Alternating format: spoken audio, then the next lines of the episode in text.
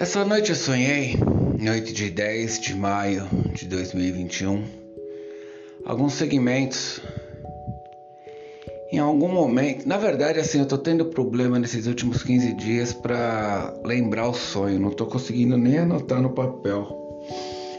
E aí, quando eu acordo, não lembro, e eu fico me esforçando, me esforçando para lembrar, e aí, de repente, em algum momento do dia, esse sonho volta. Às vezes no início da manhã mesmo, às vezes no decorrer do dia. Não sei o que está passando, porque eu estou sonhando da mesma forma, dormindo da mesma forma, não sei o que acontece. E eu tive uns sonhos que eu estava com a minha monja e ela a gente falando sobre estudos se eu não me engano, eu não sei se eu falei em algum momento que eu queria ser professor. Mas eu lembro de ter falado assim que eu falei, eu sei que não adianta de nada ler todos os livros porque é um ensinamento oral, mas eu li porque no livro grande livro da Terra da Kine diz que só de você ler todos aqueles mantras de Eruka e Vajrayogini, você já cria ah, causas para quando você tiver no quando você morrer, né, você tiver no bardo, você crie condições para encontrar com Vajrayogini para algum segmento que venha adiante.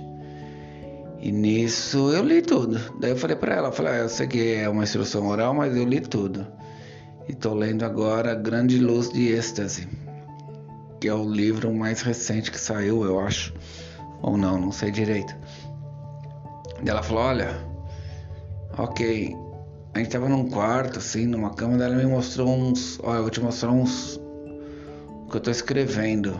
O que vai sair. O que vai acontecer. Ela mostrou umas folhas. Como se fosse folha de caderno, brochura solta.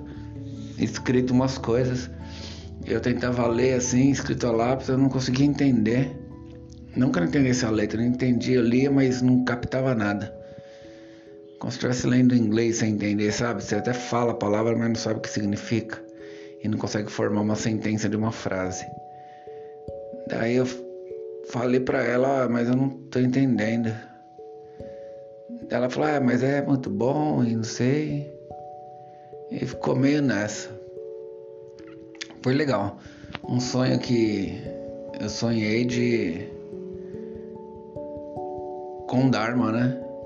Daí foi essa parte. Daí vamos para outra.